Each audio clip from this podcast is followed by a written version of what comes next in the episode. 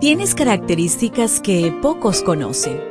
Como mujer, a veces sientes que no te entienden. Felizmente existe la devoción matutina para damas. Porque no hay nada oculto para aquel que te creó. Bienvenida.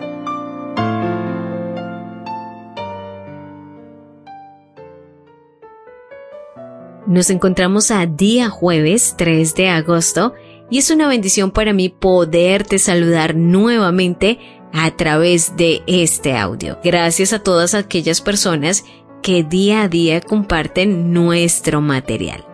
Bendiciones en todo lo que realicen. Hoy la meditación trae por título Voluntad Divina o Humana. Jeremías 42:11. No tengan miedo del rey de Babilonia pueden estar seguros de que el Dios de Israel va a protegerlos y a salvarlos del poder de ese rey. Muchos judíos regresaron de los países donde se habían refugiado, volvieron a sus actividades agrícolas y se acostumbraron a servir al rey de Babilonia.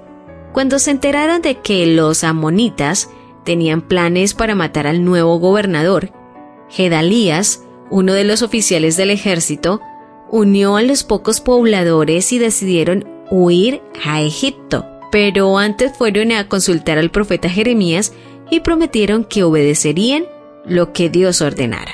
El pedido de estos hombres no era sincero. Aunque eran judíos, se referían a Jehová como si fuese un Dios ajeno. Jeremías 42.2 dice, Ruega por nosotros a Jehová tu Dios el humilde profeta les contestó prudentemente, He aquí voy a orar a Jehová, vuestro Dios.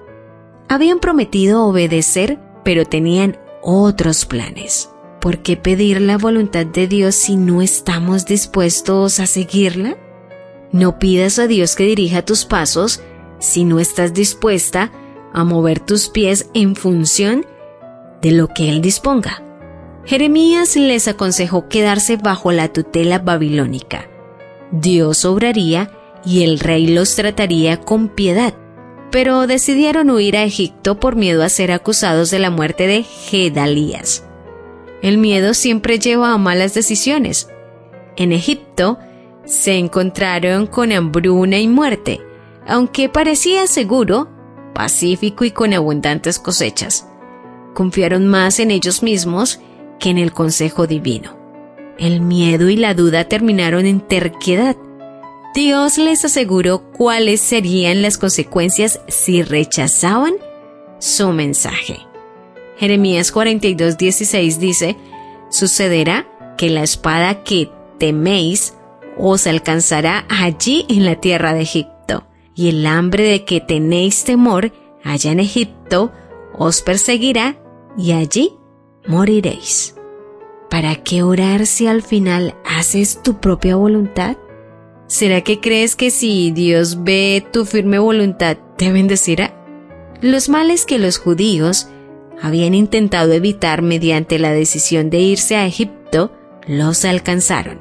Perdieron su dignidad frente a los egipcios. Habían salido de allí por la mano salvadora de Dios.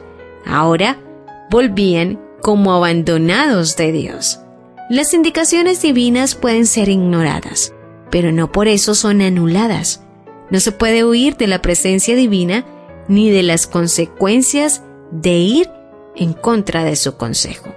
En el libro Mente, Carácter y Personalidad, tomo 1, en la página 265 dice, Cuando los hombres dejen de depender de los hombres, cuando hagan de Dios su eficiencia, se manifestará más confianza mutua. Nuestra fe en Dios es sumamente débil y nuestra confianza mutua es demasiado exigua. ¿Lo ves? ¿Te das cuenta? Tu creador tiene el manual perfecto de tu estructura femenina. La devoción matutina para damas vuelve mañana. Gracias a Canaan Seventh day Adventist Church and DR Ministries.